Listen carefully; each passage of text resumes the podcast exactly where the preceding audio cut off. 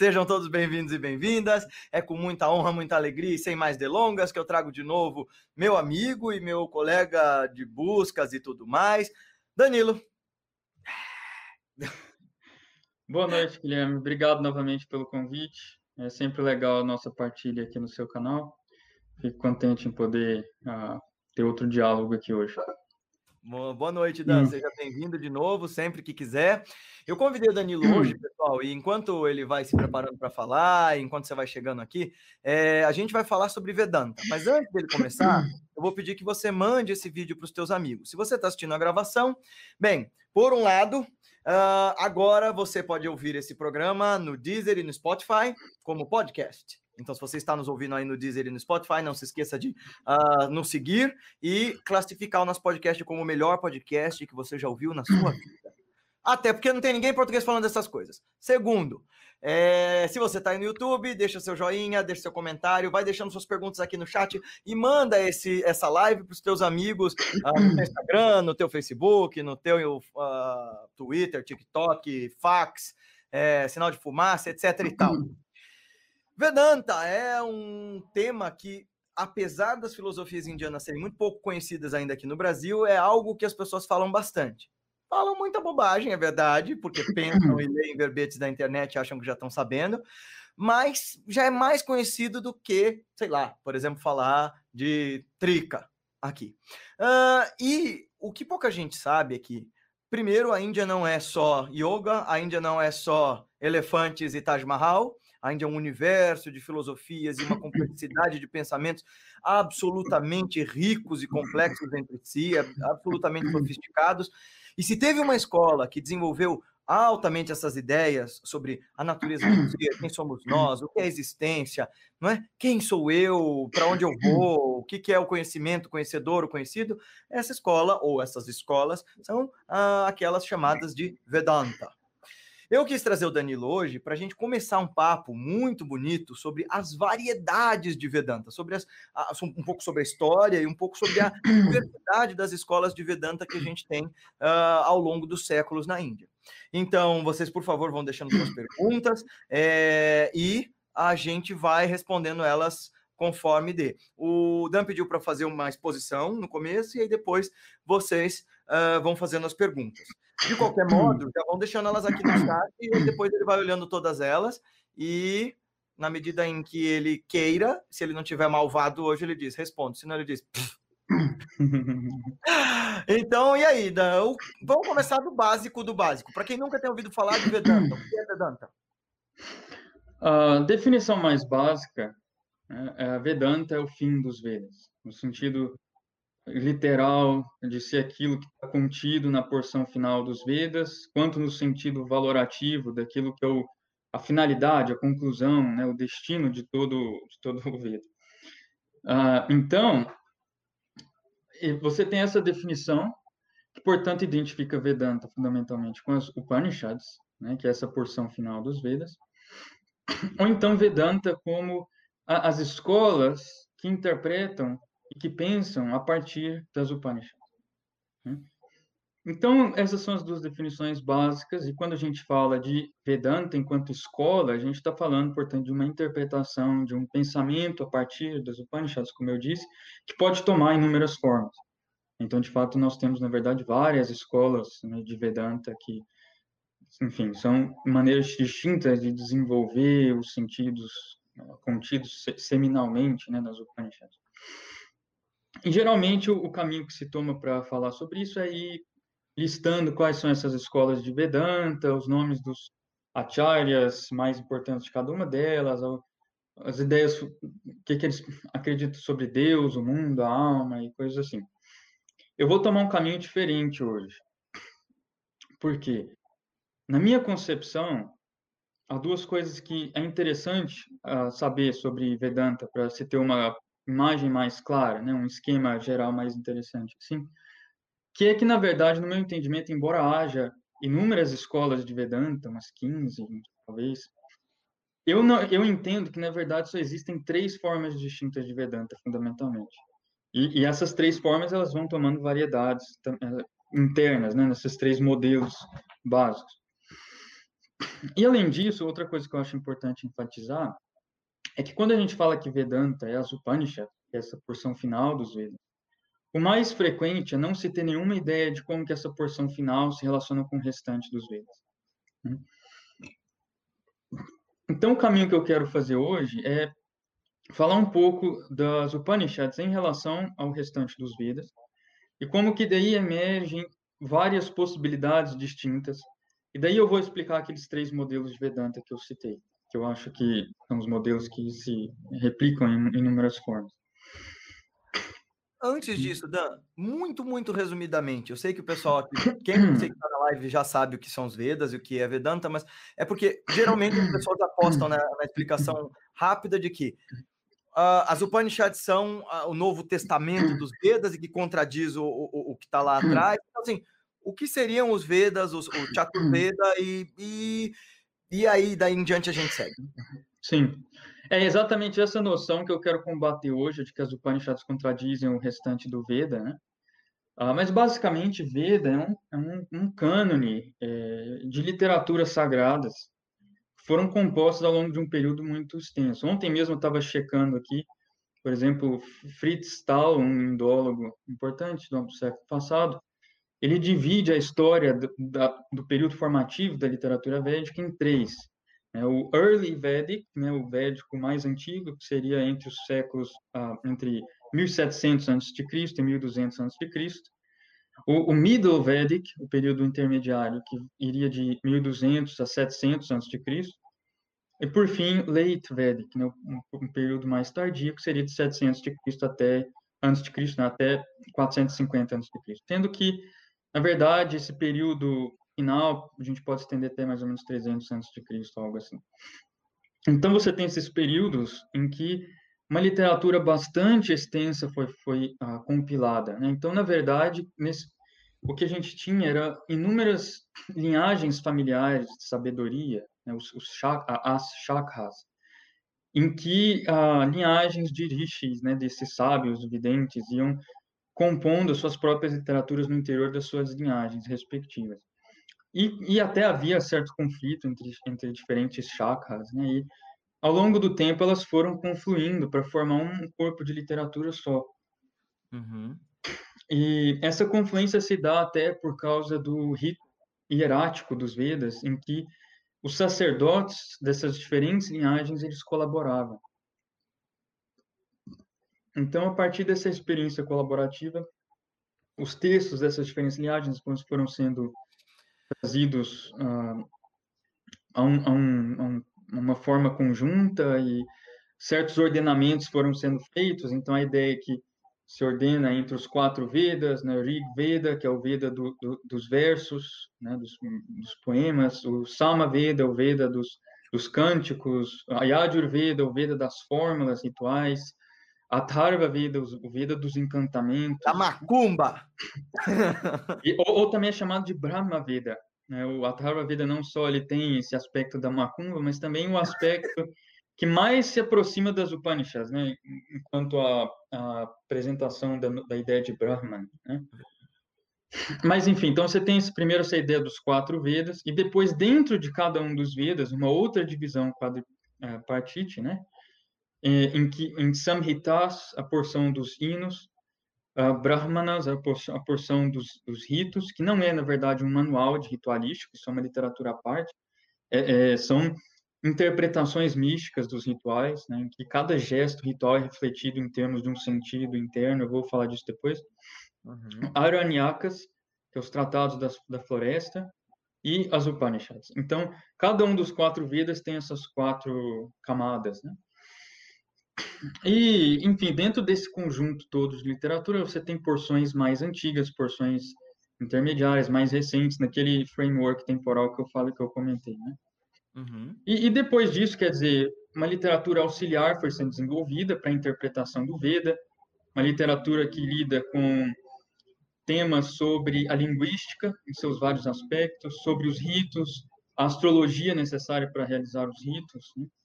Então, dentro da linguística tinha a gramática, a etimologia, né, a, a métrica, enfim. Então, você, essa literatura auxiliar foi se desenvolvendo, e depois, evidentemente, toda a literatura dos épicos, dos Puranas, né? que em conjunto, e, e, toda uma literatura civilizacional mais geral, de ciências específicas como medicina, das artes, né, que é o Gandharva Veda, uhum. da, da arte de governar, o Artha Shastra, uhum. né?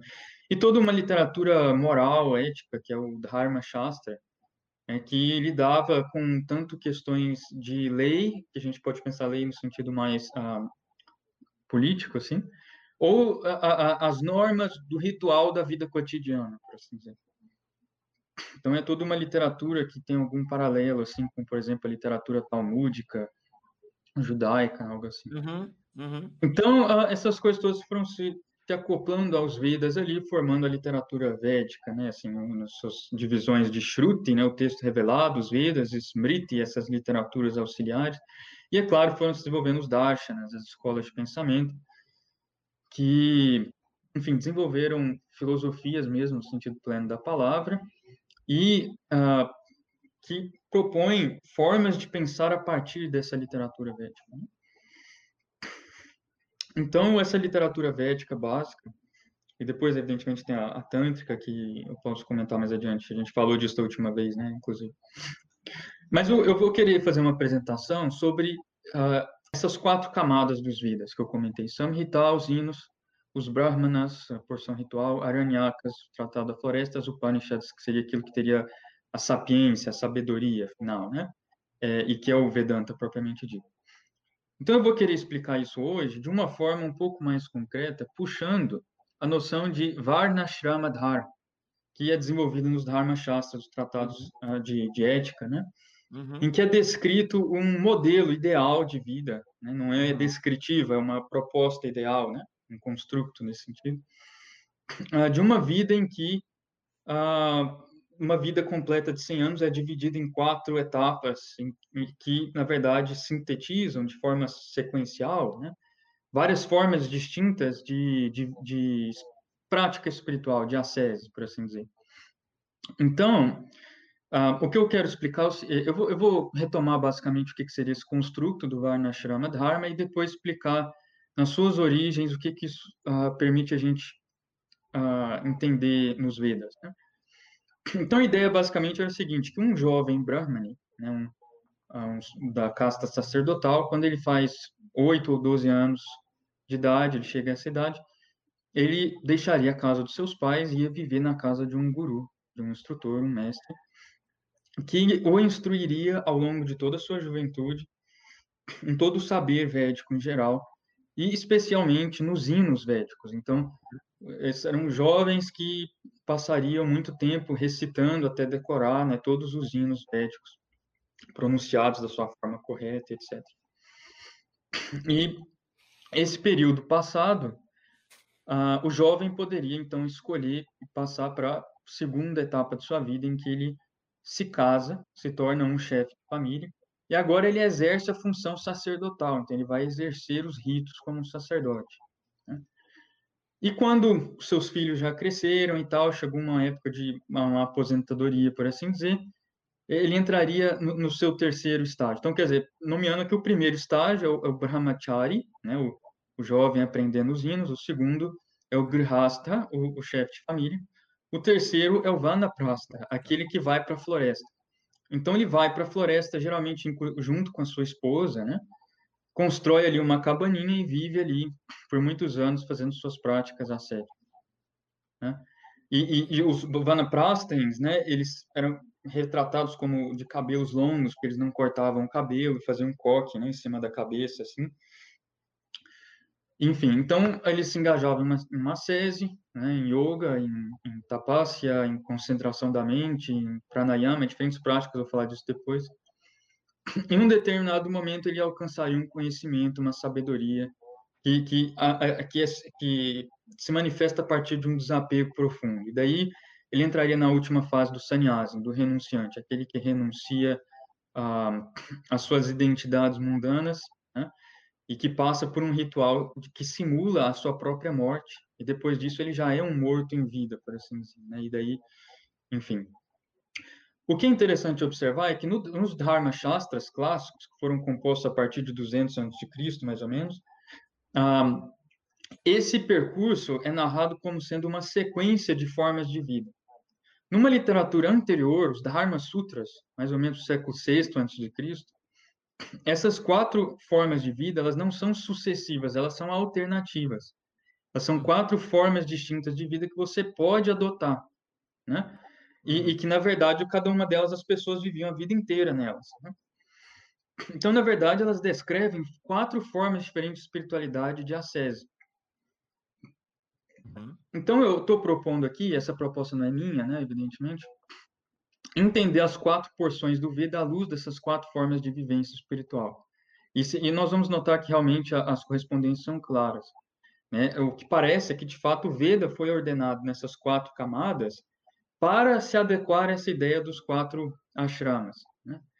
Um, os quatro ashramas, eles também são tratados né, na literatura posterior em relação ao Varna, eu esqueci de comentar isso, mas eu vou deixar isso lá que não vai ser relevante para mim. Então, a ideia é a seguinte, quando você tem a porção dos hinos, né, o Samhita, os hinos védicos, a, a, a, forma de vida especializada nessa porção do Veda é a do Brahmachari, aquele que uh, se dedica ao Brahman. O que, que é o Brahman? Nesse contexto é a formulação sagrada, é a palavra sagrada, o mantra, o hino. Né? Então, o Brahmachari. É educação inicial, Dan.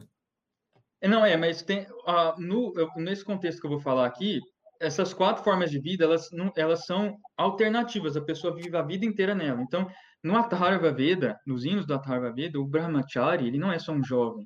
Uhum. Lá é descrito o Brahmachari como um velho de barba, uhum. porque era uma pessoa que tinha essa forma de vida a vida inteira. Então, agora uhum. é nesse registro que eu vou falar dessas quatro formas de vida, como formas de vida permanentes. Né? Então, nesse sentido, o Brahmachari significa aquele que se aplica ao Brahman, que se aplica ao, à formulação sagrada, ao hino, né? a palavra sagrada, ao hino védico. E a ideia aqui vai ser a seguinte, que os hinos védicos, eles são hinos às diversas divindades. E é possível analisar essas divindades a partir das suas heranças indo-europeias, as transformações propriamente indianas, influências locais, um monte de coisas são possíveis sobre isso. Mas o ponto mais geral a ser observado é que, na concepção védica, cada um desses hinos a uma determinada divindade, ele é o próprio corpo sonoro daquela divindade. Uhum. De tal forma que uma escola como Mimamsa, posteriormente, ela pensaria até que faz sentido você pensar que esses deuses, eles não existem por si mesmos, na natureza ou no mundo. Eles existem vivos nos mantras. Então, quando o sacerdote recita aqueles mantras, o mantra ecoa, e, a, e, esse mantra ecoando é o corpo sonoro daquela divindade, daí ela se manifesta, né, e os seus poderes se manifestam. Então, ah, você vai ter essa ideia que a palavra sagrada é ela mesma um tema de ser uh, tratado, elaborado, refletido. Então, a palavra sagrada é o Brahman, né? E a palavra sagrada é aquela que enuncia todos esses mantras de todos os deuses. Ou seja, todos os deuses, portanto, vão ser vistos como empoderados pela palavra sagrada, pelo Brahman. E vão ser vistos como formas dessa palavra sagrada. Né? E essa palavra sagrada é representada né, na porção Samhita e na porção dos Brahmanas como uma deusa, como Vati, a deusa da palavra. Uhum. Então, é ela que anuncia todos os deuses, que empodera todos eles. Então, cada verso de um hino de um deus é um poder daquele deus. Que, uhum. né, se você recitando ele bastante até adquirir o poder daquele mantra, aquilo se torna uma espécie de arma espiritual. Uhum. Então, daí vem a futura imagem das, das, divindades hindus dotadas de muitas armas né, nos seus braços, porque cada arma é um poder mântrico né, que aquela uhum. divindade possui. Então, a palavra sagrada que manifesta todos os deuses. E qual é o onde repousa essa palavra sagrada? Ela repousa na mente. E essa mente em que repousa a palavra sagrada, ela vai ser figurada nos Vedas como a mente mesmo, ou como Brahmanaspati, o senhor da palavra sagrada, ou a, a Vachaspati, é, o senhor da palavra também da palavra, ou Brihaspati, o senhor de Brahman, da palavra. Né? E essa, essa forma do divino vai inspirar muitas narrativas dos Brahmanas do Veda, em que a mente e a palavra são um casal divino que, em sua interação, manifestam todo o universo. Né? O ponto é que o, o, o aquele que se dedica a, a essa prática desses mantras, ele, na sua prática, ele está simulando essas divindades. Então, ele está se tornando o Brahmanaspati, o senhor da palavra sagrada, né? à medida em que ele vai assimilando todo o poder de todos aqueles mantras em si. Então, é assim que o Brahmachari é apresentado, por exemplo, nos hinos do Atharva Vida. Ele é a divindade que possui o, o Brahman, né? o poder da palavra sagrada. E daí ele, ele manifesta todos os deuses a partir de si, né? Então, ah, essa é uma forma, ou seja, essa forma de prática espiritual, ela envolvia uma sese de meditação sobre mantras, né? ah, em que o, o praticante tinha o ideal da divindade inspirado, constituído, inspirado pela prática dos mantras. Então, a divindade é o senhor dos mantras, é aquele cujo corpo é feito de mantras cujo corpo é Brahman, que é os mantras. Né? Uhum. Um, então, o Brahmachari ele quer se tornar esse Brahmanaspati, esse senhor da palavra sagrada. Então é assim que se entende a vida espiritual do Brahmachari, né, que, que forma, que, que se adequa muito perfeitamente ao Samhita, a porção dos hinos né, do Veda. Ah, em seguida, você tem o Grihasta, né, o, o, o, o chefe de família que exerce a função ritual do sacerdote propriamente dito. E aqui, novamente, a, a prática ritual toda. A, a, só um detalhe, só completando aqui sobre o Brahmacharya, desculpa. Que, o, o, na medida em que o Brahmacharya concebe a divindade como aquela mente que possui os mantras, né? você vai ter um monte de narrativas cosmogônicas nos Vedas, principalmente na seção Brahmana, mas também nos Samhitas, nos Upanishads, que vão descrever uma cosmogonia, o um mundo sendo criado através dos mantras. Então, essa divindade que é a mente, que é o Senhor da palavra sagrada, através da expressão dos mantras, começa a manifestar todos os mundos. Então, por exemplo, a Itareya Brahmana, do Rigveda, né? Então, o Om é a forma a seminal dessa palavra sagrada, e daí ela é dividida em A, U, M, e com essa divisão manifesta os três mundos, o mundo da forma, o mundo do movimento, o mundo da luz, né? Um, e dessas três letras manifestam né, o nome desses mundos, Bhurva, Swaha, e daí os deuses regentes desses mundos, e, e daí, enfim, e, e, essa mente que manifesta esses mantras é ela que assume a forma dos deuses regentes de cada um desses mundos, né? Como sacerdó diferentes tipos de sacerdócio, né, em cada um dos mundos. Então, essa é uma, uma narrativa cosmogônica descrita no Aitareya Brahmana, por exemplo. Uhum. Então, quer dizer, eu vou fazendo esses paralelos. Cada uma dessas formas de vida, né, a partir da sua forma de prática, ela tem uma ideia de divindade, de criação do mundo, de cosmogonia. Né? Na porção do, do, na seção, portanto, dos ritualistas, os, os, os que praticam yajna, né, o sacrifício ritual, eles vão conceber que o mundo inteiro é um ritual. Né? E que todas as divindades, elas não são a fonte do ritual, o objeto do ritual, mas elas são membros do ritual. Tal como, por exemplo, no ritual você tem ali certos elementos que você usa para oferecer no fogo, você tem o fogo, que é um outro elemento, você tem o sacrificador, você tem as divindades às quais o sacrifício é ofertado, né? Ah, mas tudo isso são membros dessa entidade coletiva ali, que é o yajna, que é o sacrifício. E da mesma forma, esses ritualistas, eles vão conceber o divino como sendo o próprio yajna personificado. Ele é o próprio yajna universal, né, que assim, por, portanto, possui todo o movimento, toda a ação, todo o devir universal como a sua própria ação. Uhum. É que possui todas as forças causais como suas próprias. Então, para toda ação, nós precisamos ter uma volição, um conhecimento que dirige essa ação e a ação, o poder da ação propriamente dita. E é assim que esse, essa divindade concebida como o próprio sacrifício, ela vai ser dita ter mil olhos a, a, mil cabeças, desculpa, que é o poder da evolução, a cabeça, mil olhos, que é o poder da, da, da visão, do conhecimento, e mil ah, braços ou pés, né, que é, o, que é o poder da ação. Então, porque todas as formas de volição, de conhecimento e de ação, elas estão dentro desse devir universal que é o sacrifício. Então, essa divindade, que é o sacrifício, ela mesma permeia tudo isso. Então, eles vão contemplar a divindade, o Yajna, como sendo aquele que ele é o sacrificador, o agente por trás de toda ação. Ele é a ação. Ele é o, a, a oferta, né, aquilo que é ofertado nessa ação. Ele é o destino dessa ação. Ele é o fruto que é gerado por essa ação. Né? E daí você tem, por exemplo, Bhagavad Gita, capítulo 4, verso 23 ou 24, que é aquele verso que os hindus costumam recitar antes de comer, né, antes de uma refeição, né? Que louva exatamente Brahman como aquele que é todos os, as, uh, os aspectos da ação. Né? Para quem conhece de gramática do sânscrito, que você tem os vários casos em que dá para declinar um substantivo, cada um desses casos explicita um, das, um dos aspectos de uma ação. É o sujeito da ação, o objeto da ação, o instrumento da ação, aquilo que a ação se destina, onde a ação ocorre e tal. Então, a ideia é que o Yajna, essa divindade concebida como sacrifício, permeia todos os modos gramaticais. Né? E, e, daí, essa divindade ela vai ser chamada nos Vedas de Prajapati, o progenitor, o pai dos mundos. Né? Uhum. E, a, e, as narrativas cosmogônicas correspondentes vão descrever é, a, o mundo sendo criado a partir do sacrifício primordial de Prajapati, em que ele oferta a si mesmo a, como oferenda e daí o, o, mundo emerge, né? enfim. E também um sacrifício que ordena o universo, não somente faz o universo existir, mas o ordena.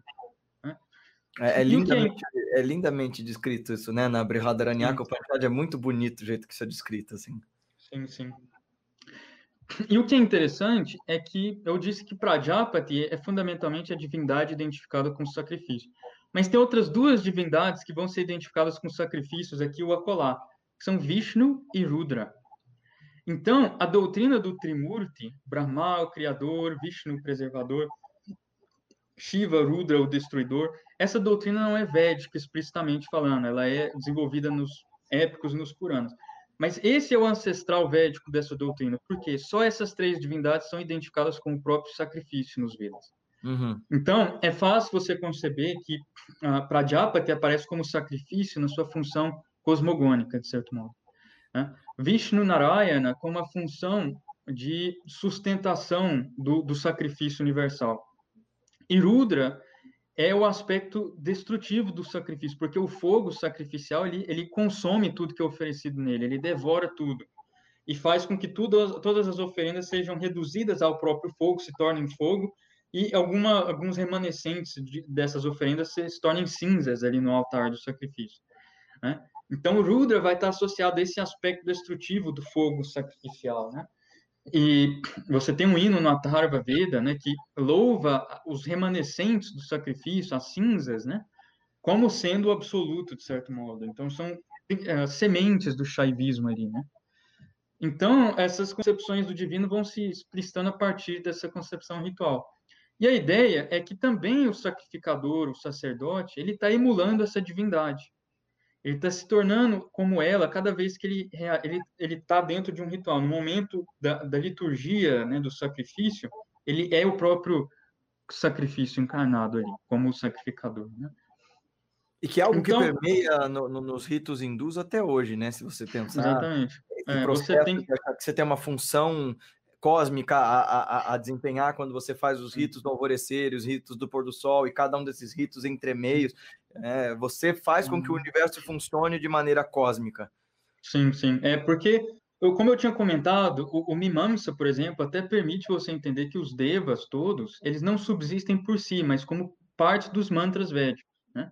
Os mantras védicos são a sua natureza, na verdade. Ah, e é possível entender também que todas essas narrativas cosmogônicas da criação do mundo através do sacrifício, elas não subsistem por si mesmas, elas são operacionais, elas são atualizadas cada vez que um rito é feito. Então, de fato, o sacerdote ele encarna uma função cosmogônica quando ele está exercendo um ritual, né? Ele está ah, criando, produzindo, sustentando, destruindo mundos ali. Né? Então, essa, esse, esse fator da identificação do sacrificador com o divino é fundamental. Então, também há uma forma de deificação ocorrendo aqui. Assim como o Brahmachari está se deificando ao se identificar com a mente que possui os mantras. Né? Em seguida, você tem o Aranyaka, os tratados das florestas, da floresta. Né?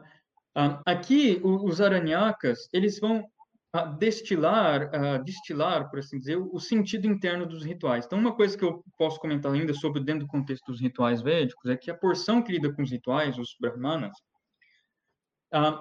como eu disse, eles são explicações dos gestos rituais, não meros manuais.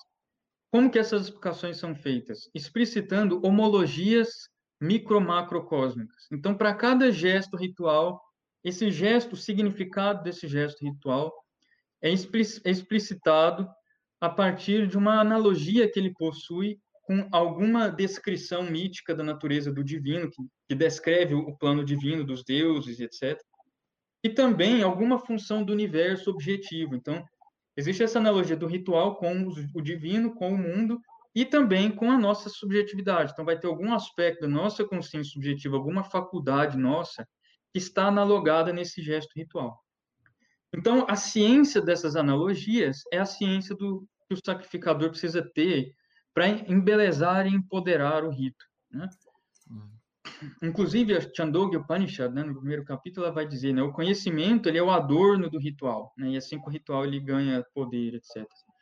E o ponto é que nos aranhakas, essas homologias, assim, vale dizer, dentro do contexto ritual, essas homologias elas não precisam ser descritivas, elas não precisam ser reais, coisas em si. Elas podem ser prescritivas. Vamos meditar na identidade desse gesto com essa divindade ou com essa faculdade, e assim essas realidades estão sendo invocadas naquele gesto, entende? Então não uhum. precisa que seja assim uma descrição das correlações cósmicas. Pode ser simplesmente prescrições de produzir correlações que não existiam necessariamente ou podem ser tomadas como descritivas, isso vai depender do intérprete. Nos Aranyakas, esse mesmo princípio explicativo dos rituais vai ser ah, aprofundado numa direção internalizada, em que todos aqueles gestos de sacrifício, sendo homologados na nossa própria subjetividade, eles vão sendo gradualmente substituídos por ações internas, vão ser certas práticas meditativas. Então, num ritual védico, você tem quatro sacerdotes atuando. Você tem um sacerdote que uh, recita os versos, o sacerdote que exerce as ações rituais, o sacerdote que canta os cânticos, e o sacerdote que só observa silenciosamente todas essas atividades, né? É, e, e, tem um verso do Gopatha Brahmana, do Atharva Veda, que explica que cada uma dessas funções dos quatro sacerdotes, elas são mapeadas na nossa subjetividade através das faculdades da fala, vai ser o sacerdote dos versos, do prana, o nosso vitalidade, a respiração, que vai ser o sacerdote que exerce as ações, né? a, a nossa visão, que vai ser a capacidade imaginativa da mente, que vai se identificar com aquele sacerdote que, dos cânticos, e por fim, há uma instância da consciência que é puramente observadora de todas as ações, que vai se identificar com aquele sacerdote que só observa o ritual para corrigir né, o, o que está sendo feito só pela sua visão corretiva. Uhum. Então, todas as ações rituais dos quatro sacerdotes, elas podem se tornar um yoga, em que, através do mantra, através da respiração, através de certas visualizações, através do silêncio observador no fundo da mente, todas aquelas funções rituais vão ser exercidas na minha interioridade. Então, de certo modo, é essa interiorização do ritual que caracteriza o Aranyaka, mas bastante a partir dos ritos, refletindo sobre o sentido interno dos ritos mas projetando-os na própria subjetividade. Né? Isso é os aranhakas. E, e o, as pessoas que seguiam essas práticas, eles são descritos como aqueles que seguem o caminho dos rishis, eles são os vanaprastha, aqueles que vão para a floresta, como eu falei, né? Eles eram descritos, mesmo, por exemplo, pela literatura budista mais antiga, né? os vanaprastins brahmânicos eram descritos na literatura budista também, como aqueles de cabelos compridos, que voavam pelo, pelo mundo celeste. Né? né? É, o, o Queixine representa isso também. Então, uh, eles teriam algum tipo de poder espiritual superior da, através da mente e uma espécie de liberdade né, a, a, que os permitia acessar outros mundos e coisas assim. E, e você tem uma, uma prática que a, a prática meditativa deles, que eles foram desenvolvendo de certo modo, vai ser uma espécie de cosmogonia inversa. Né? Também eles vão ter uma, uma cosmogonia, né? como todos os outros dois tinham, né? A cosmogonia deles vai descrever a criação do universo não a partir dos mantras, nem a partir de um ato de sacrifício, mas a partir de uma ascese. Vai se descrever a divindade como uma espécie de asceta pelo aquecimento, a ascese, né, em sânscrito é sempre aquecimento, tapácia, pelo calor da sua ascese, a sua sabedoria começa a emanar sob a forma do seu suor, e através dessa sabedoria ele vai gerando os mundos, etc. Né? E esses meditadores, eles vão inverter a ordem em que essa, o mundo é gerado. Então, tem algumas narrativas cosmogônicas que você acha nos Vedas, que invertida forma os passos de, de absorção meditativa que o budismo antigo vai absorver sob a forma daqueles, daqueles oito jhanas, as oito absorções meditativas. Né? O próprio texto do cânone Pali do budismo, o Buda ele reconhece que aquelas meditações os brahmanes também conheciam. Quando vinha discípulos brahmânicos ao Buda, o Buda ensinava aquelas práticas porque considerava que eles já eram familiarizados com elas. Né? Uh, então, uh, esse tipo de inversão cosmogônica da, né, do, do, do, da cosmogonia, né? Assim, e além disso, é possível que houvesse aqui um tipo de proto-Kundalini Yoga. O termo Kundalini não existia, as formas específicas do, do Kundalini Yoga quântico não existiam aqui, mas existia uma ideia de que essa suprema deidade ascética, né, ela existia, de certo modo, além do Sol. Essa é a forma mais arcaica dessa doutrina, que aparece nos Brahmanas ainda. E além do Sol é o reino da imortalidade. Tudo que está abaixo do Sol é o reino da mortalidade. Então, o Sol é o deus da morte, é Mrityu porque ele dá o prana que dá vida aos seres, mas os puxa, né, no final da vida. Então, você tem essa ideia que essa deidade ela, ela habita o coração dos seres sob a forma de um anão, vai inspirar o, o Vama Avatara do Vaishnavismo, né? E esse anão, ele controla esses pranas que, que nos dão vida. E quando a gente morre, o sol puxa essa vida. E, e se essa vida sair do nosso corpo através de qualquer canto do corpo que não for o topo da cabeça, a gente vai se manter sob o reino do sol e, portanto, sob o reino da morte. Mas se a uhum. vida sair pelo topo da cabeça, a gente cruza o sol e entra no reino da imortalidade. E daí você tem a ideia que não de reencarnação, mas de remorte, a morte recorrente, purnamritya. Essa é a forma mais antiga da ideia de reencarnação nos brahmanas védicos. Né? A morte recorrente, porque se você é puxado pelo sol e não atravessa o sol, você, o sol, o sol vai causar com que você desça ao mundo como chuva, né? Tipo assim, a ideia essa imagem do ciclo natureza, você vai ser jogado no mundo como chuva outra vez, né? Ah, então essas eram as imagens mais arcaicas para explicar isso, né? Que vai, isso vai ser o caminho que o, o, o Veda vai consagrar como o Devayana, o caminho dos Devas, porque você vai seguindo o canal central do Prana e daí uhum. você vai acessando uma série de esferas divinas até atravessar a esfera do Sol e daí você entra na imortalidade. Então isso vai ser chamado no Vedanta de Krama Mukti, a, a libertação por estágios, que você vai passando por várias uh, moradas divinas, por assim dizer. Então, uh, e, por exemplo, nesse yoga, Proto-Kundalini Yoga do, do, Veda, não tinha ainda a ideia de que essa força prânica habita no, no, no, na base da coluna. Ela é dita fluir do coração ao topo da cabeça. Então, as práticas desse tipo, elas eram centrar o prana no coração, no espaço do coração, e daí proceder até o topo da cabeça, né? Não eram como a Kundalini, o Kundalini Yoga que uh, inclui toda a coluna, né? Isso. E nem existe aqui que a gente saiba um sistema específico de chakras, né? Como tem no Tantra. Mas você tinha essas práticas aí, né? Os, os Vanaprastha. E por fim você tem os Sannyasins. Os Sannyasins, eles desenvolviam um tipo de desapego profundo os sannyasins, eles raspavam a cabeça, eles não eram cabeludos. Uhum. Os sannyasins, uh, eles tinham a ideia de que você tinha que passar pela morte ainda em vida, né, nesse ritual de morte. E a ideia fundamental deles é que uh, o divino, é, é, em outros termos, a prática espiritual fundamental deles é do autoconhecimento. É tentar conhecer aquilo que faz com que eu seja um, um ente autoconsciente, ou seja, eles estão refletindo sobre a própria autoconsciência, sobre o fundamento da própria ideia de subjetividade. E refletindo sobre a própria autoconsciência, você alcançaria uma libertação das condições finitizantes com que ordinariamente a gente se identifica e que, portanto, ordinariamente nos fazem a ser entes finitos, atados por uma série de limitações né? sociais, naturais, cósmicas e várias outras. Uhum. Então, uh, eles concebem que se você entrar no âmago dessa sua autoconsciência, né, você se encontraria num estado absoluto de, de que, que precede toda a, a, manifestação do mundo. Aquilo que nas narrativas cosmogônicas é descrito como existindo no princípio, antes que o mundo fosse criado, esse princípio ele está imediatamente presente em cada ente consciente como o próprio princípio da sua autoconsciência. E penetrando nele, você retorna aquele princípio. Né? E daí eles vão conceber o divino como, ah, na verdade, pura autoconsciência, como Paramatma.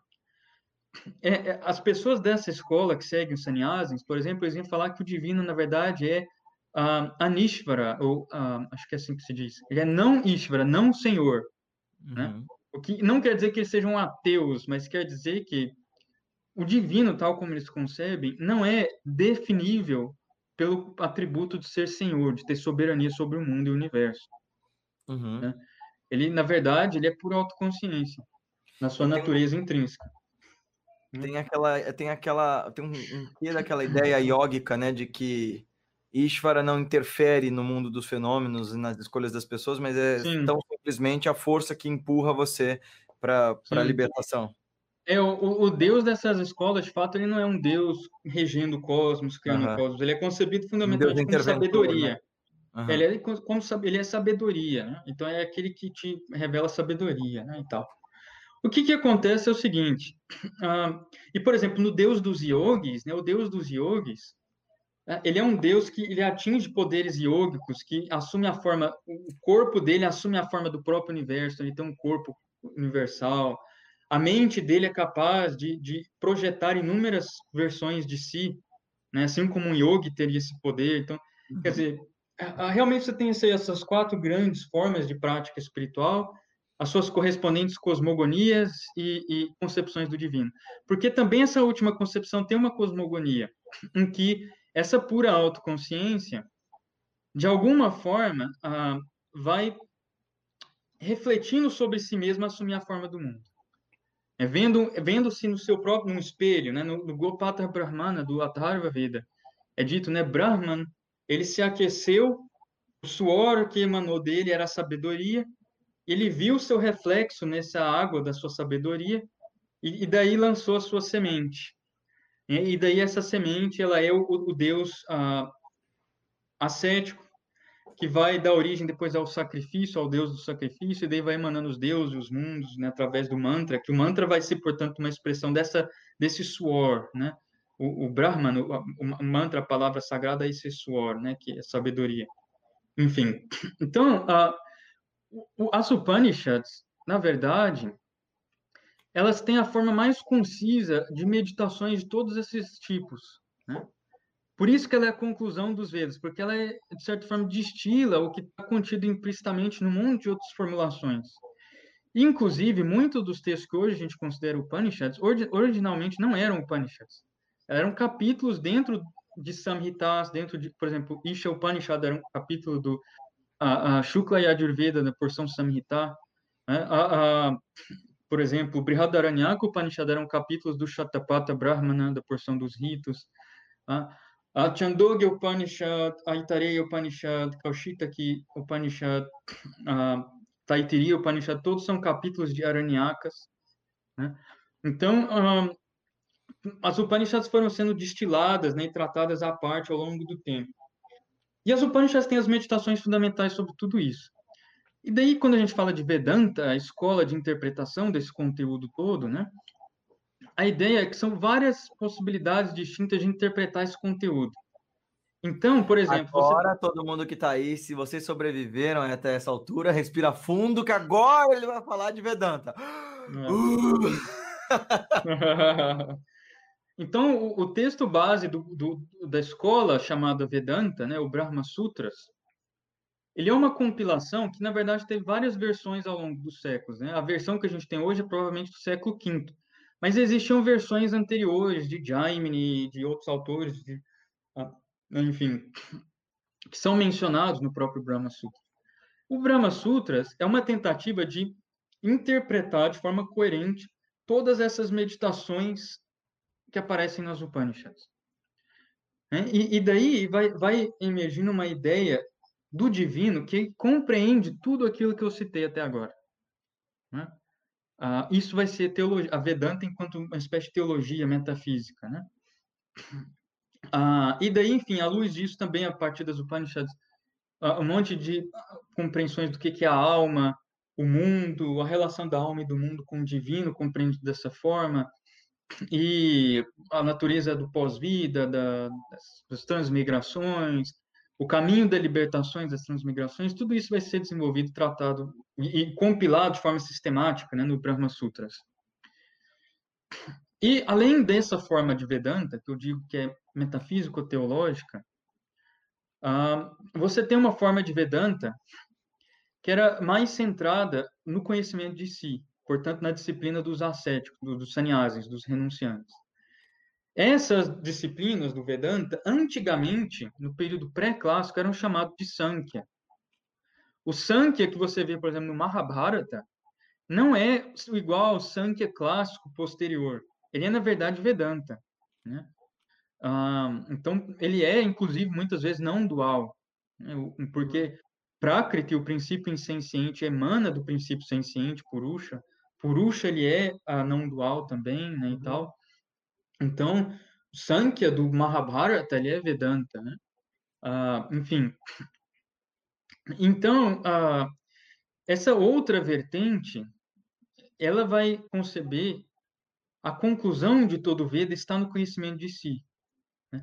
E todas aquelas formas metafísicas de, de, discurso sobre o Deus, sobre o mundo, sobre a alma e tal, elas são mais ou menos representações, elas não precisam ser absolutamente verdadeiras no sentido plenamente descritivo, ah, as coisas realmente são assim, né, e tal. Não precisa, eh, elas são, ah, ah, quer dizer, formas razoáveis de discurso, só que elas são métodos, fundamentalmente. Então, ela vai, essa forma de Vedanta vai tomar todo o discurso Upanishad com uma série de metodologias, de prakriyas, né? Que na verdade elas não têm a sua função em simplesmente escrever ah, as coisas são assim como né, pronto é uma pedra aqui uma doutrina, né? É um método, é um processo em que o mestre instrui o discípulo através daquelas doutrinas para levá-lo à seguinte posição, em que aquilo que é imediato, que é a nossa própria autoconsciência, e aquilo que é imediato, que é a descrição do divino, que a gente, por exemplo, portanto, toma como algo de alguma medida externa a nós, na medida em que o método vai sendo exposto e a nossa mente foi purificada por todas as práticas anteriores, o sentido de um e de outro vão se emergindo. Então, o sentido do conhecimento sobre o divino e o sentido do conhecimento de si, eles vão emergindo um no outro. Então, essa forma de Vedanta, basicamente, é uma, um Vedanta no sentido de que o conhecimento de si e o conhecimento do divino, em última instância, são idênticos, é um conhecimento só. Né? Ah, isso é a forma ancestral, portanto, de Advaita Vedanta, né, que aparece como Sankhya em algum Mahabharata, em muitos aspectos. Uhum. Aquela outra forma de Vedanta que está no Brahma Sutras, que descreve uma síntese teológico-metafísica de todas as formas de entender o divino do Veda, né? ela é, na verdade, um modelo de Vedanta chamado Beda Beda. Né? Então, a, e você tem uma outra, eu já vou explicar o que, que são esses modelos. E tem uma outra forma de Vedanta que vai ser chamada dualista e que vai ser mais inspirada pelas traduções filosóficas do Nyaya e Vaisheshika, uhum. que são mais parecidos com o aristotelismo ocidental. Né? Então, essas três formas fundamentais de Vedanta... Dizer, então, então, só, só para ajudar hum. o pessoal a se situar, é reducionismo e inadequado demais dizer que uh, Dvaita, Vishishta Dvaita e, e, Dvaita Vedanta são as três formas e que elas são monista, é, dualismo qualificado e dualismo, né? É, eu acho que esse é um Sim. dos pontos mais legais do que você está falando, porque isso Sim. muda todas as explicações tradicionais que até o momento a gente conhecia por uma tentativa de monges que Imagina, assim, as pessoas hoje, uhum. hoje os indólogos de hoje gostam de criticar Swami Vivekananda e esses monges que vieram primeiro, mas eu fico imaginando é, como é que esses indólogos tão uhum. versados em sânscrito fariam para no século XIX, é, preconceituoso, racista, sem introdução alguma a esse conhecimento, ir explicar isso para um ocidental leigo, né? Eu, eu, eu, não, eu não sou Sim. tão ávido em criticar esses, esses pioneiros como Swami Vivekananda, como Swami Ramtirtha, mas é claro que hoje a gente tendo acesso ao texto puro, o que você está explicando tanto faz mais sentido quanto mostra para nós que o jeito com que a gente foi ensinado não estava completo, pelo menos, né, Dan? Uhum. Eu, eu, vou chegar nessa formulação que o Vedanta moderno propôs. Eu acho que ela tem raízes medievais, sim, ela não é uma criação moderna. Mas uh, o que eu acho interessante observar nessa divisão, né? Então, a, a Vedanta dualista, basicamente, ela é, no modelo como Madhvacharya vai conceber, por exemplo, uhum. tá? significa que você existe uma diferença ontológica fundamental e intransponível entre Paratantra e Svatantra. O, aqui o, o ser que é independente, que não depende de outro para ser o que é, e aqui o ser que é dependente. Então, aqui o divino é Svatantra, aquele que é independente. E todos os demais entes são Paratantra, eles dependem do divino para ser. Então, não é uma, uma diferença ontológica igual à da teologia cristã, que é do criador e da criatura. Porque mesmo na Vedanta dualista, ou no Vedanta dualista, a, a alma é eterna, ela não é criada, estritamente falando. Né? E o mundo tem uma forma eterna que é a forma manifesta dele. Né? O que uhum. é criado são só as condições finitizantes que permitem às almas se encarnar e o mundo se manifestar no tempo e espaço. Mas a forma raiz da alma e do mundo são eternas tanto quanto Deus. Só que existe sempre essa diferença ontológica do ser que é independente e o que é dependente. Isso é Vedanta dualista. Então há uma hierarquia inquebrantável, por assim dizer. Uma hierarquia inquebrantável. Só que, assim, quando às vezes ela é descrita, ah, Vedanta dualista dizer Deus e eu sou completamente diferente, ela, isso, essa forma de abordagem falha em, em, em apreciar os, o profundo aspecto místico da Vedanta dualista. Ela não é não mística, ela é profundamente mística. Por quê? Até para mim respirar, para mim pensar, para mim sentir, para mim dizer eu, eu dependo da presença do divino em mim, como Svatantra, aquele que é independente. Uhum. Então, a, a, é possível muita ideia mística profunda de ser desenvolvida a partir disso. Então, Vedanta dualista não é um, um termo pejorativo, ao meu ver. É uma forma muito sofisticada de teologia. Beda Beda, as formas. É, é, é, isso que é interessante, né? As pessoas falam do uhum. dualismo, uhum. o pessoal do Advaita principalmente fala do dualismo como se fosse uma forma empobrecida. Mas Madhvacharya era um mega mestre, um mega Sim. scholar, e, e, e, assim, tanto é que os textos dele atravessaram séculos, não era bobagem. Não, o Vedanta dualista é muito interessante, na verdade. Eu, eu comecei tendo esses preconceitos, ah, Vedanta dualista deve ser um negócio bobo, mas não, é muito rico. Eu, eu me, eu, eu, aprendi a apreciar Madhvacharya quando eu comecei a ler o comentário dele, o Rig Veda. Aí eu falei, nossa, esse cara é interessante. Mas, enfim, uh, Vedanta dualista. Veda Veda, a Vedanta, uh, que, da diferença na não diferença, é da identidade na, na, na diferença, ela vai conceber o divino, o ser divino e os seres finitos numa forma mais ou menos semelhante como universal e particular. Então, como você pensa o universal da vaquidade, por exemplo, é, você pode pensar que ele está presente, imanente em cada uma das vacas, mas ele não se identifica com as vacas particulares. E, de certo modo, é ele que permite que as vacas sejam vacas. Então, não é, não é nesses termos... Vaquidade, não vacuidade. Não, vaquidade. É, é, o, é o exemplo clássico de universais na Índia. Né? Calmness. É, calmness.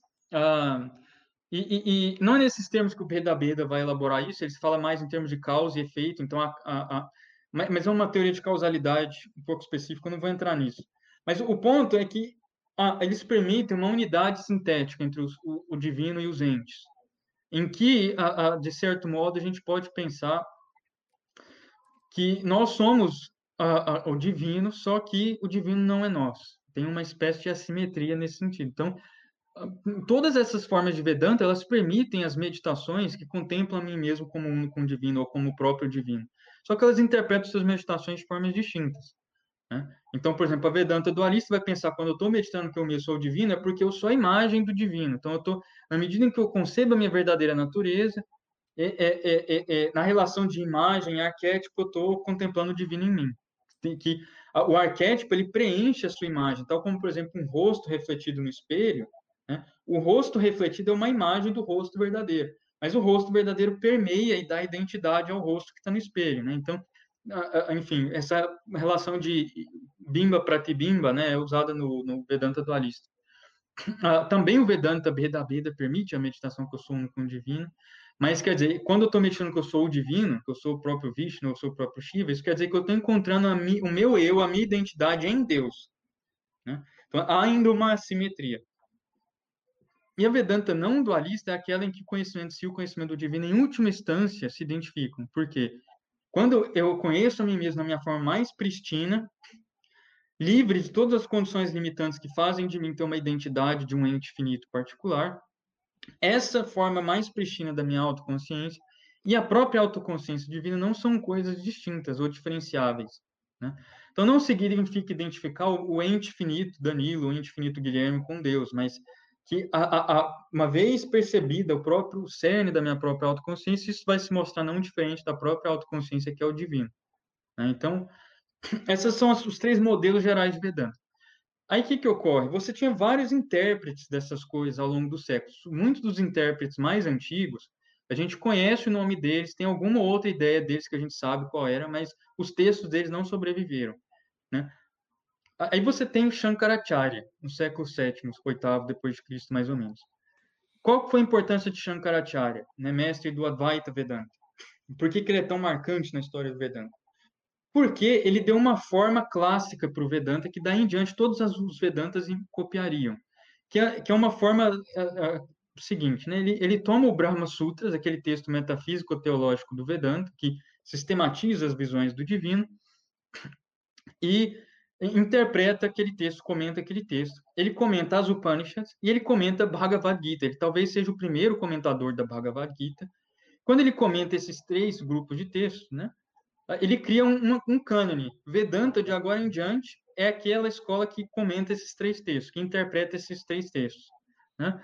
E o que é interessante é que ele comenta tanto o Upanishads como a Mandukya Upanishad e o comentário de Gaudapada Mandukya Upanishads, que era aquela vertente radicalmente não dualista do Vedanta, que centrava no conhecimento de si, coincidindo com o conhecimento de si do divino, né?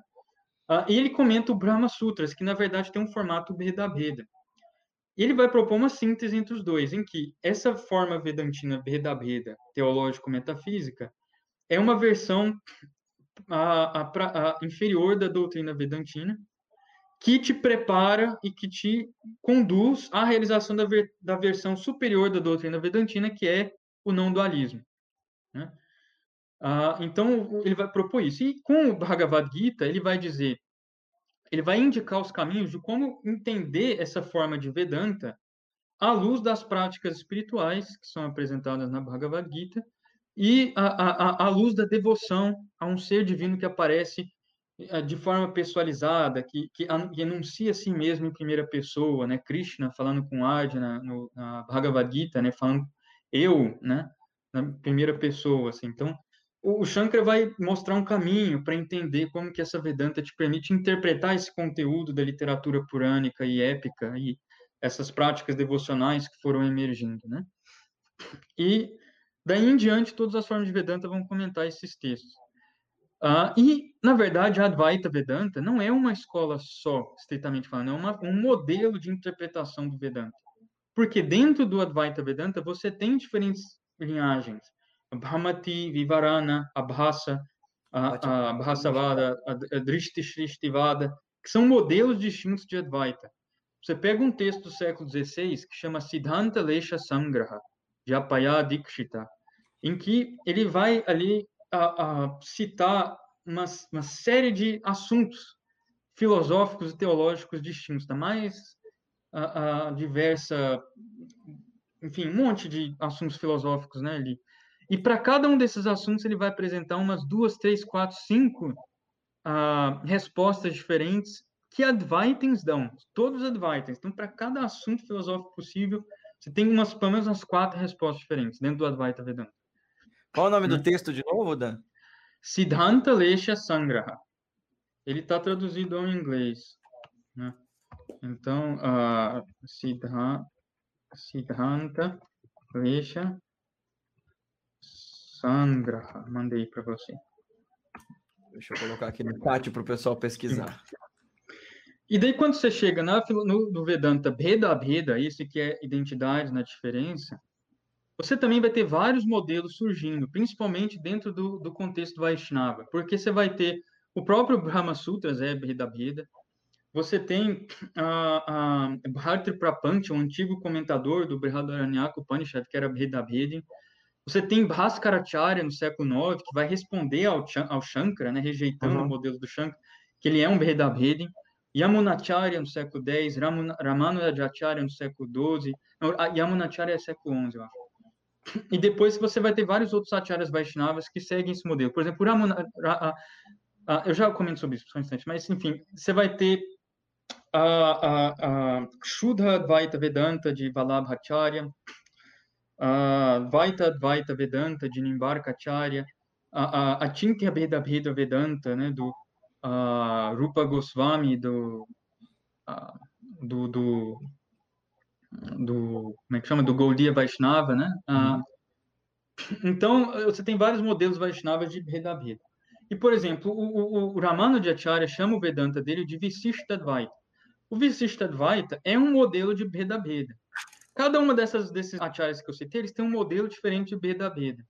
Eles não são todos idênticos, assim como os, os Advaita Vedantas não são todos idênticos. Explica para as pessoas de novo, só para reiterar, uhum. o que é Bheda Bheda? Bheda Bheda é aquela concepção que vai pensar o divino e os entes como a relação de universal e particular. Né? Então, basicamente isso. Então, são vários modelos diferentes de Bheda Bheda, mas também você tem Bheda Bheda no Shaivismo, você vai uhum. ter o, o, o, o Sri Kanta, um Shaiva do século XII, você tem o, o Shakti Visishtadvaita uh, dos, dos Vira Shaivas, né? que vai ter esse modelo também. Então, são muitas escolas Vedas mesmo, né, na, na Índia. E, e Dvaita Vedanta, Vedanta dualista é principalmente uma Advaicharya, e eu acho que dá para classificar a teologia do Nyaya Vaisheshika dessa forma também. Né? Uh, mas, enfim, o fato é que uh, todos esses modelos vão sendo desenvolvidos e todas essas escolas de Vedanta, elas são formas de interpretar o hinduísmo como um todo, toda a tradição védica como um todo, a partir dos cânones daquela, daquela, daquela filosofia vedantina específica. Então, por exemplo, quando você fala de Advaita Vedanta, Advaita Vedanta, nas, na tradição vivida né, do, do, do, do Shankara, é, é, na verdade, uma forma de interpretar o hinduísmo como um todo, como culminando naquela naquela doutrina que o Advaita Vedanta apresenta. Então, não é só aquilo que é Vedanta. Vedanta é uma interpretação ampla do, do, do Dharma, né? Enfim. Então, uh, uh, basicamente é isso. E essas formas todas de Vedanta, elas vão aparecendo nos Puranas, nos Tantras, né? Então, por exemplo, se você pegar os Tantras Shaivas, né, você tem três grandes categorias de Tantras Shaivas. Os a, Agamas, os Raudra Agamas e os Bhairava Agamas que são marcados, respectivamente, pela forma dualista, Beda-Beda e Advaita, não dualista. Né? Quer dizer, é um modelo de não dualismo, por exemplo, vai ser diferente do modelo de não dualismo de Shankara, mas também não dualismo. Então, você vê que os, os próprios os, os Tantras Shaivas, eles têm os mesmos modelos fundamentais dessas formas distintas de Vedanta. Então, uh, realmente, assim, em linhas gerais, Uh, Vedanta, eu acho que é uma forma de apresentar aqui hoje, a partir das suas fontes védicas, nessas né, múltiplas vertentes que se desenvolvem, e, enfim, acho que a gente fica à exposição, a gente pode terminar por aqui, abrir para as perguntas. Se alguém ainda estiver vivo e respirando, se seu nariz não estiver sangrando e você tiver perguntas, pode mandá-las. Ó, a gente tem a primeira pergunta do Rafael Oceva. Quando e como começa essa vinculação entre o Vedanta e os Darshanas, as escolas, ditas escolas de filosofia, as escolas uh, gerais, uh, as seis grandes escolas de pensamento da Índia, para quem não sabe o que são Darshanas? É, o, o, essa ideia dos, dos Darshanas, ela é mutável ao longo da história. Esse modelo de seis Darshanas é um modelo específico, né? Você é, tem, por exemplo, pra, da forma é, mais é, geral. Sim, sim, sim. Inclusive, esse, essa a primeira manifestação histórica dessa, dessa forma de entender os darshanas brahmânicos em seis, né, um grupo de seis, surgiu com um Jaina, um filósofo Jaina, né, que primeiro catalogou os darshanas hindus dessa forma. Mas, enfim, Vedanta, enquanto um darshana à parte, na verdade, ela só emerge de forma relativamente tardia, uhum. com o próprio Shankara. Que foi a partir do Shankara que, além de dar aquela forma canônica né, do, do Vedanta, dos textos que eu citei, é, é, elabora todos os princípios de uma filosofia baseada naquele, naquelas interpretações do Cânon. Então, a, o Vedanta, enquanto filosofia, ele começa, é, quer dizer, ele tem muitos intérpretes anteriores, né, que, cujos textos se perderam, mas começa a se consagrar como um darshan na parte em Shankara. Só que o Sankhya pré-clássico era já uma filosofia que a gente pode chamar de Vedanta, né? O, o, o yoga pré-clássico ele estava dentro de um, de um contexto de Vedanta. É, e toda a disciplina da gramática estava dentro do, do, contexto do Vedanta. Né? Muitos dos Vedantinos mais antigos eles eram gramáticos, porque eles interpretavam a raiz de toda a palavra, de toda a linguagem, como sendo Shabda Brahman, Brahman como palavra, aquela concepção mais antiga de Brahman. E, e, eles desenvolviam toda uma metafísica, uma teologia a partir disso. Então já era Vedanta né, também os gramáticos. Então a, a, a, história da emergência do Vedanta como um darsha na parte realmente ela é gradual. E ela ocorre na medida em que o Sankhya foi tomando uma, um caminho diferente, em que ele foi se tornando mais dualista e pluralista, né, no período clássico. Daí o Vedanta emerge como que reagindo contra o Sankhya, porque o Sankhya clássico ele se arrogava a posição de intérprete das Upanishads, interpretava os Upanishads à luz daqueles princípios. Você vê o, o Shankara debatendo com o Sankhya é, quanto à interpretação das Upanishads, né? Então, Vedanta emerge com Shankara como uma filosofia que se distingue do Sankhya clássico, que estava tomando uma direção distinta do Sankhya pré-clássico, e que se distingue do Purva Mimamsa, que interpretava o Veda dando prioridade à porção ritual. Então ele vai interpretar o Veda dando prioridade a outra porção. Só que a gente sabe de muitas outras pessoas antes do Shankara que já tratavam os textos dessa forma, só que eles não tinham uma filosofia própria. Esse é um ponto. Não era um dash na parte exatamente, eram eram uh, uh, textos hermenêuticos assim, né, por assim dizer. Então uh, foi um, um, um, processo gradual para o Vedanta emergir como um dash na parte. mas uma vez ele emerge como um darshana, ao longo do século, a tendência foi ele, ele absorver todos os outros em si. Então, todos os outros darshanas passaram a ser só disciplinas de pensamento que o Vedantino estuda num período ou outro. Praticamente todo o hinduísmo hoje é Vedantino. Então, um, no sentido amplo de Vedanta que eu estou discutindo. E, e, e, por exemplo, a gente falando de seis darshanas né, e tal, um próprio mestre do Advaita Vedanta no século XIV, né, Madhavacharya, ele compôs lá o, o, o Sarva Darshana Sangraha, o uhum. compêndio uhum. né, de todas as filosofias, em que ele lista 16 darshanas, por exemplo. É. Mas, enfim, é, são várias formas possíveis de listar os darshanas. Aliás, é uma, é uma excelente uhum. forma de entender como um, um, pensador indiano pensava a si mesmo em outras escolas em seu tempo, esse texto. É muito legal. Sim. A forma até delicada com a qual ele descreve modelos filosóficos diferentes do seu, e, e ele não é uh, o Sarvadashina Sangraha é um ótimo texto para você ver. Uh, ele é muito delicado em criticar aquilo que ele não acredita, né? Ele é muito descritivo, ele, é, ele, ele parece estar fazendo uma, uma, uma dissertação mesmo ali, assim, acerca daqueles uhum. modelos. Ele não está dizendo, olha, eu sou o Madhvacharya do, do, do, do modelo do Vaita, então ó, o budismo é isso aqui, mas está errado, né? Ele só descreve muito, muito taciturnamente, eu acho bem legal, assim. O pessoal sempre me pergunta, uhum. ah, além dos indólogos modernos e tal, ou do que haja em português, o que, que eu leio, eu sempre recomendo um texto, assim, para entender. Sim. Ah, só, só fazer um adendo aqui, comentando. Oh, fazendo... O Edgar disse que Shabda Brahman é melhor. eu gosto do, do conceito de Shabda Brahman. É só um ponto aqui, uh, conectando com a ideia de do Vedanta moderno, né? Essa ideia que o Vedanta moderno ele foi expandindo, falando, ah, Vedanta tem o Vedanta dualista, Visishta Advaita e, e não dual, formando uma espécie de gradação, uma escadinha assim, né? É, qual que é a raiz desse modelo aí? É a Payadikshita, século XVI, que era um mestre Shaiva e Advaita Vedanti, que ele escreveu um texto explicando a, a doutrina do Vedanta dualista, outro sobre Visishta Advaita e vários sobre a, a Vedanta do Shrikanta, um Shaiva que ele chamava de uh, como que ele chamava de, de Shaiva Advaita e, e, depois o Advaita de Shankara. Então ele fez essa escadinha de quatro degraus aí, né? E, e ele tratava elas como formando uma escadinha. Eu acho que essa é a raiz medieval do, da formulação do, do Vedanta moderno aí, falando desses três como formando uma escadinha. Ah, deixa eu ver aqui mais. O, o Lauro falou se você já pensou em fazer. Ele disse aqui que o material dessa live daria um curso inteiro se você já pensou nisso. Um, nossa, agora que eu vi que eu escrevi Siddhanta Lesha Sangra, faltando um H depois do, dos dois Ds ali. É. Corrija aí para mim, por favor. Peraí. Eu um, até...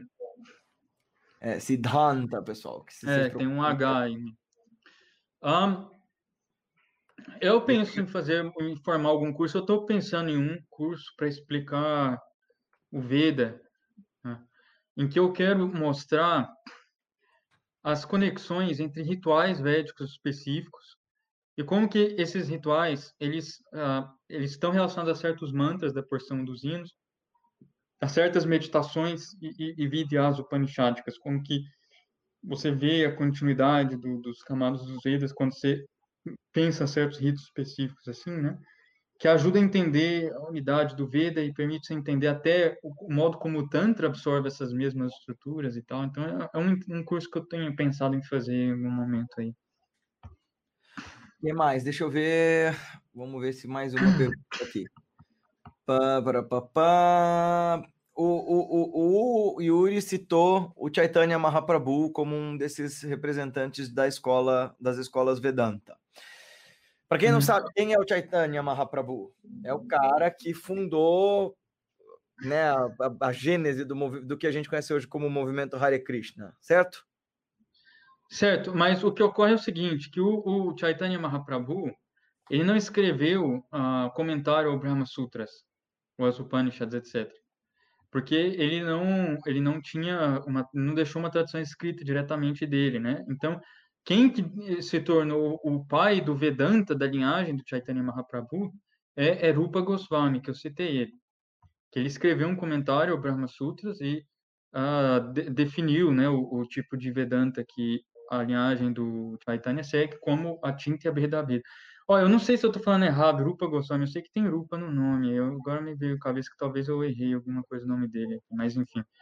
Uh, tem, esse é, é, um autor, aí, uns dois séculos depois do Chaitanya Mahaprabhu, que escreveu um modelo uh, fundamental do a interpretação do Vedanta, né, dessa linhagem. Deixa eu ver. Mais alguma pergunta, pessoal? É, o, o Yuri confirmou que eu estava correto, Rupa Goswami mesmo. É isso. Ah, parabéns por todo esse conhecimento armazenado. Queria eu saber acessar tanta informação estudada e compartilhar. Aí, ó, elogios. Ah, taratata, pipi, cadê, cadê? Cadê as outras perguntas, pessoal? Achei que vocês iam perguntas específicas. Agora deve estar todo mundo babando essa Se vocês quiserem fazer perguntas que não sejam diretamente relacionadas ao que eu falei também, fiquem à vontade. Você dorme, as pessoas vão perguntar. não, não sobre mim, sobre assuntos aí do É bom, é, fazendo um gancho que a gente tinha falado de Tantra da outra vez, né? Ah, e quando a gente fala de Vedanta, né, geralmente a gente pensa em termos das escolas de Vedanta. Né? Ah, o, os Tantras eles só passaram a ter escola de Vedanta no período medieval, quando surge Shirikanta, o, ah, o, o Shakti Visishtadvaita do Vira, dos Virashaivas, que eles interpretam o conteúdo dos Shaivagamas, né, a, a partir dos Brahma Sutras. Ah, e daí, ah, mas o que é interessante observar é que se você pensa em Vedanta de uma forma mais ampla, como sendo reflexões uh, ou, ensinamentos, pensamentos, doutrinas, o que seja, como você queira determinar isso, a partir daquele modelo das Upanishads, né, e, e que continua todos esses modelos de cosmogonia, do divino, de práticas espirituais que eu citei como uh, compondo os Vedas, né? Uhum. Uh, os tantras, eles são eles estão dentro dessa tradição. Todas aquelas concepções do divino que eu citei, elas são assimiladas e desenvolvidas nos textos tântricos. É, todos os temas centrais das Upanishads são assimilados, desenvolvidos ali, etc. Né?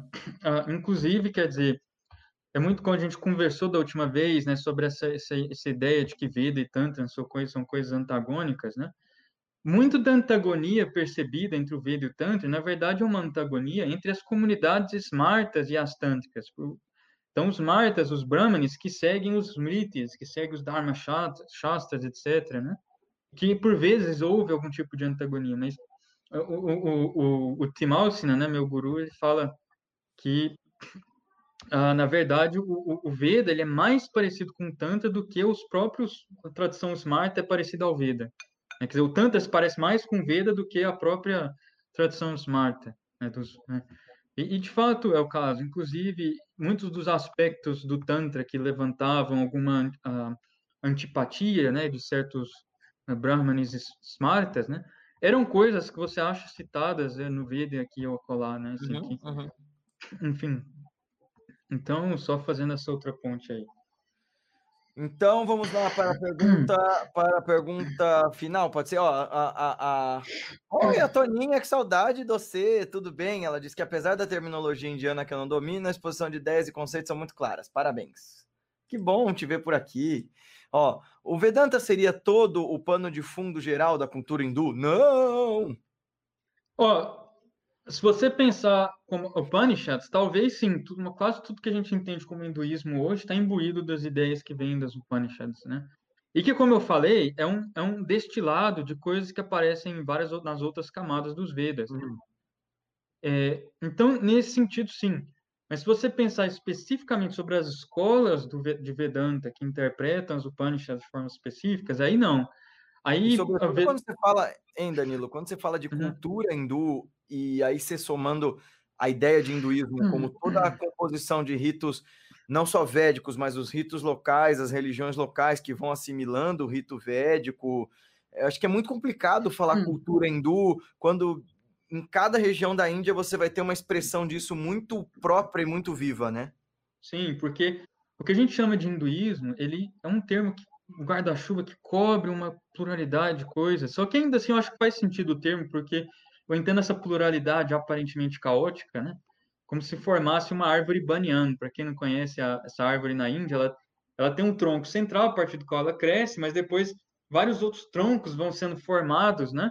E no final parece uma floresta, você não sabe qual é o tronco que veio primeiro e tal, parece um caos, uma floresta, assim, só que ela tem uma organicidade. Então, eu acho que o hinduísmo tem uma organicidade só que é muito plural, de fato. E uma dessas, desses fatores de pluralidade é que o hinduísmo ele é uma combinação dessa autocultura sânscrita, que vem dos brahmanes, dos Vedas, e várias culturas locais que falam em idiomas locais, né? o que eles chamam, às vezes, os escolas chamam de grande tradição, pequena tradição, e uhum. essas coisas vão, na, na, tradição vivida, elas vão uh, coexistindo de forma uh, muito orgânica, né? Então, quando você pensa no budismo, por exemplo, o budismo espalhou pela Ásia, não eliminando as culturas locais por onde passou, mas se situando dentro delas e situando-as dentro dele, né? Então, no Tibete, na China, no Japão, no, no, Sudeste Asiático, o budismo fez isso com as culturas locais.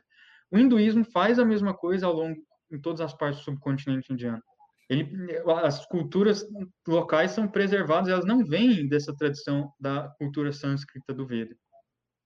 Só que elas vão sendo, elas têm uma sinergia. Amalgamadas, né? É. É, essas culturas locais vão, vão assimilando categorias da tradição do sânscrito, né, do, Veda, e, e a, por outro lado, a tradição do sânscrito vai assimilando coisas dessas tradições locais e vai virando uma sinergia muito profunda. É, assim, é, é né, muito dessa... singular, né, cara? Eu acho, assim, quanto mais eu estudo Índia, mais eu percebo que o fenômeno filosófico, teológico e místico lá é bastante singular na, na, na, história da humanidade, assim, sobretudo sim, sim. nessa capacidade de assimilação, ressignificação e atualização de outras verdades, né, que sim. não aquelas que estavam lá desde sempre com eles. Exato. Inclusive, por exemplo, se você observar o budismo nesses outros países que eu citei, né, por exemplo, na China, no Japão, existe uma ideia, por exemplo, de que você nasce Shinto no Japão, né, no shintoísmo, praticando os ritos dos, das divindades shintoístas e você morre, né, como um budista. Quer dizer, uma, um lema, né, quer dizer, mas existia todo uma, uma, um sincretismo profundo de budismo e, e, e shintoísmo ali, né? Em que você tem ali especificamente os, os templos das divindades Shinto, os templos dos budistas, onde tem os monges budistas, os sacerdotes Shinto, e às vezes essas coisas estão no mesmo lugar, né? Enfim, no hinduísmo a mesma coisa. Você vai nos vilarejos, você tem os templos das divindades locais e você tem o templo dos brahmanes. Né? Hum. E as divindades locais, as pessoas vão lá e, e elas próprias exercem o sacerdócio e, e, às vezes são tempos que não tem teto, porque são divindades que se integram mais organicamente com a natureza, e, e eles vão ali para pedir por coisas mundanas mais específicas, por fins mais específicos. E, e, nos tempos dos Brahmanes, né, é as divindades maiores, né, da literatura védica, assim, é, védica, purânico, tântrica, né, em que uh, são as divindades que mantêm a ordem geral, que tem uma finalidade soteriológica, algo assim, né? Então, essas coisas coexistem da mesma forma como o budismo e shintoísmo no Japão, budismo e Bon no Tibete, budismo e, e taoísmo e confucionismo na China. Então, a Índia ela é uma amálgama desse tipo também. Então, quando o que a gente fala de chama de hinduísmo, na verdade é esse amálgama. Né? Então, com espaço até para incorporação e baixar santo e oferenda, igual candomblé no sul, em alguns lugares. Sim, é. essas práticas de possessão divina desse tipo, né? Elas não então, são comuns né? na, na, alta tradição, do, na alta cultura do, do, da tradição védica, né? Assim, só que as tradições locais todas têm isso, e daí eles vão assimilar essas entidades que eles incorporam com uma divindade específica da, do, do panteão hindu, e, enfim, então tem muitas coisas. É um, é um, ainda é um universo religioso de uma pluralidade incatalogável. Essa é uma excelente palavra para fechar. Ainda é. incatalogável. Olha só, é, pessoal, o Nirav Kanan colocou uma pergunta muito extensa para que dê tempo do Danilo responder adequadamente, você não acha? Destino pré-determinado. Ah, porque aí a gente poderia dizer para que. É, eu estava falando do Teian mesmo, Yuri. É, parece muito candomblé. Eu conheci por causa do Yuri, ele estava na Índia na mesma época que eu me, falo, me falou disso. Eu falei, nossa, enfim. Uh, podemos deixar isso para o Danilo responder uma próxima é, vez? É, é, essa, eu vou dar uma resposta rápida, pode voltar lá na pergunta dele. Olha, é, depende assim de escola, de qual mestre específico, mas, por exemplo, Yoga Vassista que é um dos textos mais uh, reverenciados na tradição Advaita, né? Até do, pelo do Advaita Ramana, Vedanta, cita, né? e até pelo próprio Ramana, né? Maharshi. Uhum. Yoga Vasista, uh, ele explicitamente e furiosamente re refuta e rejeita toda a concepção de destino e predeterminação. Ele vai enfatizar, acima de qualquer coisa, a ideia de Purushartha, do esforço humano. Então ele vai falar, essa ideia de destino é uma ilusão, ela é só o esforço passado, né? E que está colhendo frutos do esforço passado, né? Então, uh, então depende, assim, né? Uh, eu, eu não, quer dizer, dependendo do Brahma Sutras, você tem a ideia de que uh, é só pela, pela, pela, pela presença do divino na, na alma, né, por assim dizer, que pela sua presença imóvel, né, o divino como um motor imóvel, assim, que pela sua presença luminosa os seres sencientes têm poder de ação e de, de, né, de agir, né, de volição, conhecimento e ação, que eles podem agir, né? E é só pela presença desse divino, ah, sob a forma daquilo que a gente chama de causalidade, né, que essas ações geram seus frutos. Eu tenho a impressão. Só que isso não quer dizer que, que o divino determina as é... ações do sujeito. Um exemplo que o próprio os comentadores do Brahma Sutras usam é, é que o divino seria como se fosse a chuva, né? e a chuva cai em diferentes plantações, em diferentes plantas e tal, e as consequências da chuva vão ser determinadas por como que o campo foi arado, como que essas plantas foram semeadas, qual que é a qualidade né, da, da saúde das plantas, e daí, enfim, e uma planta tem uma natureza, por exemplo, que vai dar tomate, outra vai dar abóbora, mas a chuva é a mesma. Então, a, a, essa, essa presença do divino que fundamenta a possibilidade de agência, né? Ela é a mesma em todos os seres, mas não é porque o divino determina a ação dos seres. Eu acho é. que essa ideia de destino pré-determinado ela não faz sentido para mim, no é, verdade. Eu vou te dizer que eu tenho a impressão de que quando você lê isso em Ramana e no Nisargadatta, eles estão mais indicando isso num campo cósmico sobre a inevitabilidade da libertação da consciência. Assim, olha, uhum. essa consciência em última instância ela é Satitananda. Então, em algum ponto ela vai encontrar seu ponto de, de liberdade, de iluminação. Mas se eles acreditassem hum. realmente que tudo é pré-determinado, eles sequer dariam ensinamento. Assim, não uhum. faria sentido eles dizerem para ninguém: se esforça, sai desse lugar, vira, tome consciência de si, né? Enfim. Uhum. Agora, para a gente fechar de um, de um jeito mais prático, tem duas pessoas perguntando como é que faz para te encontrar e a outra pessoa perguntando qual sugestão de é, para iniciar os ensinamentos do Vedanta, cursos, livros e tudo mais.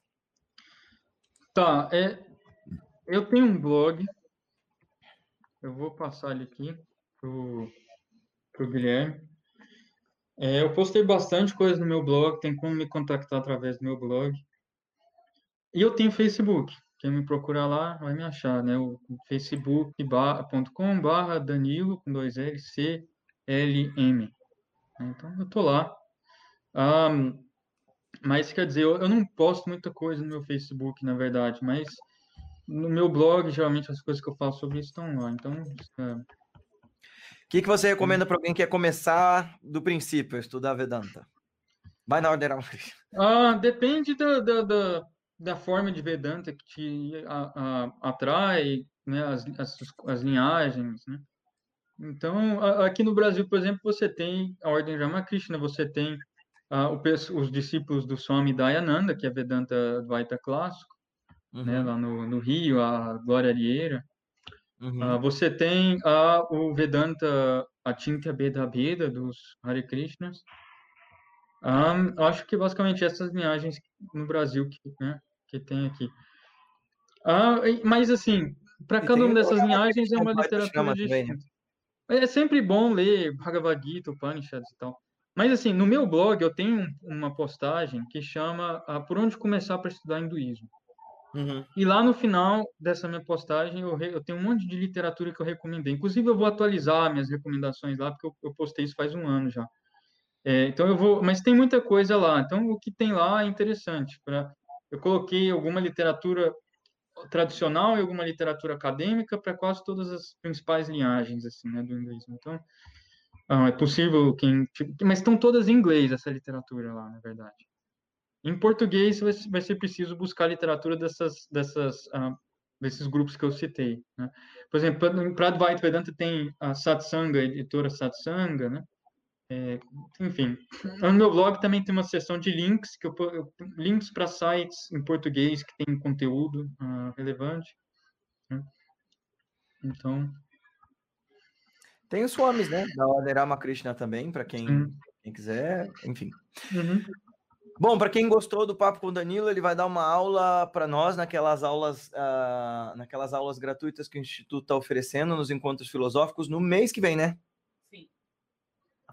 Ok. É, eu, eu ainda eu não sei ainda o dia, inclusive eu não sabia que a live era hoje, o Guilherme me lembrou hoje. Mas eu, avisei, eu, vou deixar. Eu avisei no dia que eu marquei, tá? Só para constar. Sim, sim. Tô... Eu vou deixar na minha agenda direitinho dessa vez para mim não ser pego de surpresa. Mas enfim, é, na aula eu vou, eu vou tentar fazer um pouco daquilo que eu estava comentando. Eu vou pegar alguns ritos védicos específicos. Uh, eu vou tentar mostrar a conexão dele com as Upanishads. É isso. Danilo, muito, muito obrigado por ter vindo de novo. Pessoal, muito obrigado por terem ficado até aqui. Mandem para os seus amigos se vocês gostaram dessa live. Não se esqueça de se inscrever no nosso canal, deixar o joinha, é, comentário, etc e tal. E até o nosso próximo encontro. Obrigado, Dan. Até, obrigado. Foi um prazer. Tchau, tchau.